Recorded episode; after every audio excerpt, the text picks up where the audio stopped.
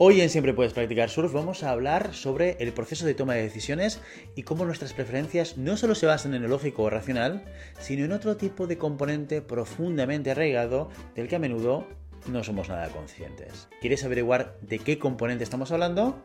Entonces quédate a ver el vídeo entero. ¡Empezamos!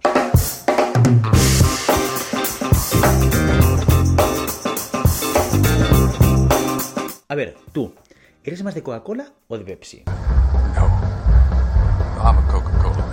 Y si te gusta más la Coca-Cola, ¿por qué? ¿Qué es lo que hace que te inclines más por una marca o por la otra? Las dos bebidas tienen un componente químico prácticamente idéntico. Las dos bebidas son carbonatadas de cola que se originaron a finales de 1800. Las dos bebidas han sido creadas por farmacéuticas, Coca-Cola para eliminar el dolor de cabeza y Pepsi para mejorar la digestión.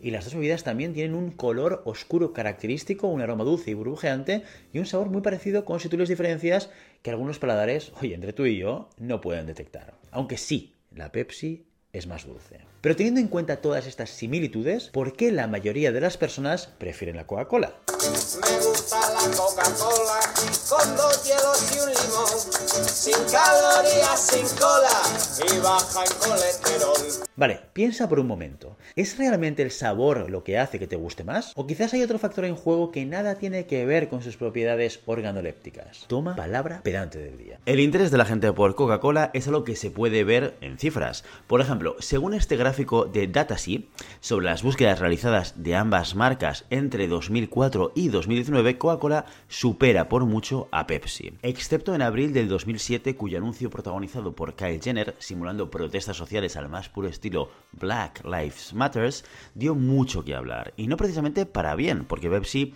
tuvo que retirar el anuncio y pedir disculpas. Otro dato curioso es que según Dashmode, Coca-Cola es el refresco más consumido del mundo, bebiéndose, atención, 10.000 Coca-Colas por segundo alrededor de 200 países. También es la marca de refrescos más conocida en tiendas, bares y restaurantes, con una tasa de penetración que prácticamente duplica la de Pepsi. Esto nos da pistas de las preferencias de la consumición dentro de la población. Todo ello hace que Coca-Cola se presente como la marca de bebidas más fuerte y más valiosa del mercado, no solo por encima de Pepsi, sino también de otras igualmente famosas como Red Bull, Nescafé o Monster. La gente ama, literalmente, la Coca-Cola. Me gusta la Coca-Cola. Yo incluido, que cada vez que voy a un restaurante y pido una Coca-Cola y me dicen, tenemos Pepsi, ¿te vale? Pues me dan ganas de responder algo así como, pues yo no tengo euros, pero tengo billetes de Monopoly, ¿también te valen o qué? Bueno, en fin, la cuestión es ¿por qué? ¿Por qué esta fascinación por la marca? Eso es precisamente lo que se preguntó el neurocientífico Reed Montague y su equipo de Baylor College of Medicine en el año 2004, cuando llevó a cabo el experimento que te voy a contar a continuación. Pero antes te pongo en contexto. Subamos al DeLorean y viajemos a los años 70. Durante esta década la guerra entre Coca-Cola y Pepsi estaba al rojo vivo. Para atacar a su rival, Pepsi realizó una serie de spots publicitarios llamados El Desafío Pepsi, en la que se enfrentaban las dos marcas a un experimento que consistía en un test ciego de sabor. Es decir, paraban a la gente por la calle y le daban dos vasos, uno con Coca-Cola y otro con Pepsi sin decirles cuál era cuál. Y después de saborear las dos bebidas, las personas tenían que decidir cuál de las dos les gustaba más. La cosa es que los participantes de este experimento escogían siempre Pepsi. Pepsi. Pepsi. Pepsi. Vale, a ver, entre tú y yo, dado que se trataba de una campaña publicitaria, pues la validez de ese estudio es cuanto menos cuestionable. Además, los resultados chocan mucho con la realidad, ya que como hemos visto, la sociedad prefiere y compra Coca-Cola. En cualquier caso, este estudio motivó a Montague a realizar el suyo. Y esta vez sí, con base, fundamento y buenas prácticas. Concretamente quiso saber qué componentes neurobiológicos son los que fomentan esta elección. Así que, unos años más tarde, en el año 2004, replicó el experimento, pero con una vuelta de tuerca. Utilizó imágenes fMRI para saber qué partes del cerebro se activan al beber una u otra bebida. ¿Qué reacciones provoca la Coca-Cola para que, pese a que la gente presuntamente prefiera el sabor de la Pepsi, acabe decidida a comprar la otra? Vamos a verlo. En el estudio, un grupo de 67 personas fueron divididas en cuatro grupos. Los grupos 1 y 2 participaron en pruebas de sabor ciegas. Al igual que en los anuncios, a cada individuo se les daba dos vasos que contenían tanto Pepsi como Coca-Cola y debían decidir cuál les gustaba más sin que supieran cuál era cuál. Los grupos 3 y 4 participaron en pruebas semiciegas, esto es, que a cada individuo se les daba dos vasos con el mismo contenido, o bien Pepsi o bien Coca-Cola, pero solo uno de los vasos tenía una etiqueta que indicaba el contenido. El truco estaba que, aunque el otro vaso sin etiquetar tuviera exactamente lo mismo, a los participantes se les decía una pequeña mentirijilla contándoles que podía tener o no Pepsi o Coca-Cola. Recordemos que el experimento se realizó también con imágenes de fMRI, así que mientras los participantes bebían el contenido, los investigadores podían ver qué partes de su cerebro se iban activando. Bien, vamos a la parte interesante.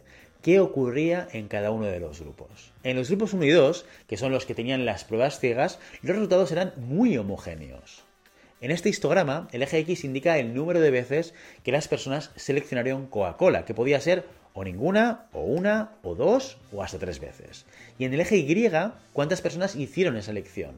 Como vemos, no hay ningún pico que sobresalga excesivamente por encima de los demás. Tres personas no la eligieron ninguna de las veces, seis una vez, cinco personas dos veces y cuatro personas eligieron la Coca-Cola hasta tres veces.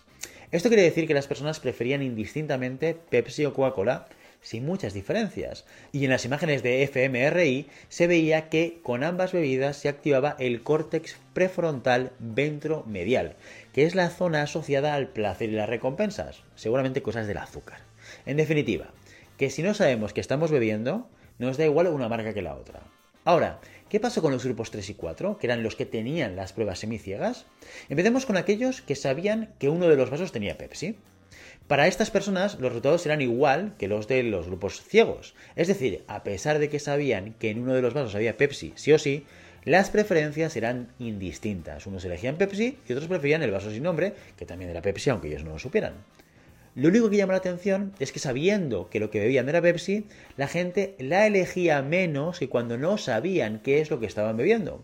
Curioso. En cambio, cuando lo que el vaso marcaba era Coca-Cola, atención, los participantes mostraron una clarísima preferencia por esta marca. Me gusta la Coca-Cola. ¿Pero por qué? La clave está en lo que se mostraba en el fMRI. Y es que a diferencia de la Pepsi, que únicamente activaba las zonas de los placeres y recompensa, la Coca-Cola activaba una zona más, la del hipocampo, que está relacionada con los recuerdos y con las emociones.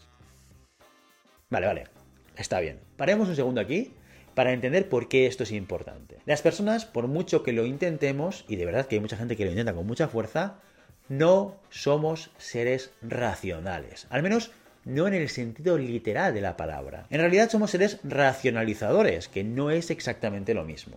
Esto significa que en lugar de tomar decisiones lógicas y con aparente sentido, lo que hacemos es tomar decisiones basadas en factores emocionales y luego creamos una lógica posterior para justificar esas acciones. Como cuando compras algo que no necesitas realmente y luego te convences a ti mismo de que era una buena oferta y que lo necesitarás en el futuro. O como cuando te niegas a tirar las cosas que ya no usas por si acaso y tu casa acaba que parece que tienes el síndrome de Diógenes. En fin, la cuestión es que la parte racional de nuestro cerebro, el neocórtex, aún es un bebé evolutivamente hablando y todavía le cuesta tomar el control de ciertas situaciones. Antes del neocórtex, es decir, por debajo tenemos otra capa, mucho más antigua y mucho más primitiva, llamada sistema límbico. Y claro, como lleva mucho más tiempo existiendo, podemos decir que juega con cierta ventaja.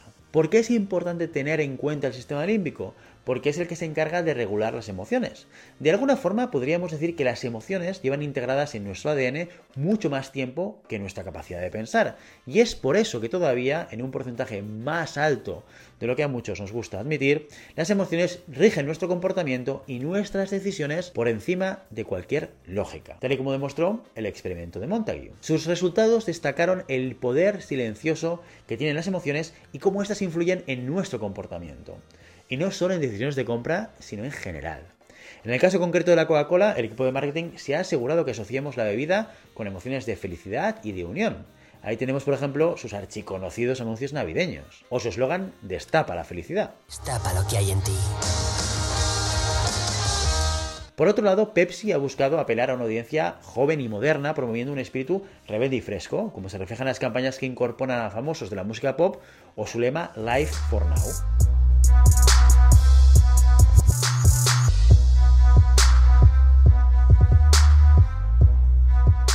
Por desgracia parece ser que dirigir la atención a este tipo de emociones es un poco menos eficaz. Y es que en el fondo pues tiene un poquito de sentido, porque si lo pensamos bien, posiblemente la máxima aspiración de cualquier persona, cualquier ser humano, es ser feliz y estar rodeado de los seres queridos.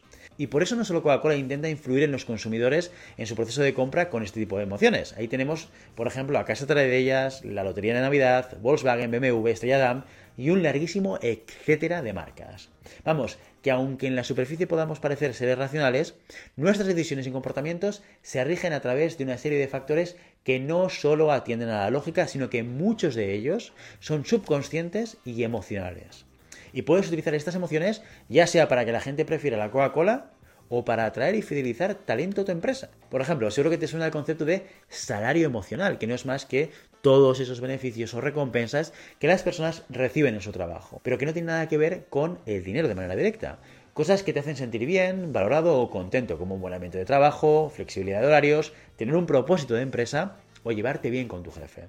Extras que muy pocas empresas saben explotar, pero que sin duda tienen un impacto muy positivo en el sistema límbico de los empleados. Porque al igual que Coca-Cola, lo que transmiten esos beneficios emocionales son felicidad bienestar. Así que ya sabes, tócale la fibra sensible a los tuyos, la buena, no la mala, y los tendrás pegados a tu empresa como un chicle a una suela de zapato. Si quieres profundizar más y leer el estudio completo, te lo dejo enlazado en la cajita de información. Si te ha gustado el contenido, no olvides darle a like, dejarnos un comentario y darle a la campanita para no perderte ninguno de los episodios de Siempre puedes practicar surf. Y recuerda que puedes ponerte en contacto con nosotros a través de nuestra web en globalhumancon.com, a través de LinkedIn en Global Human Consultants y a través de nuestro canal de En arroba siempre puedes practicar surf.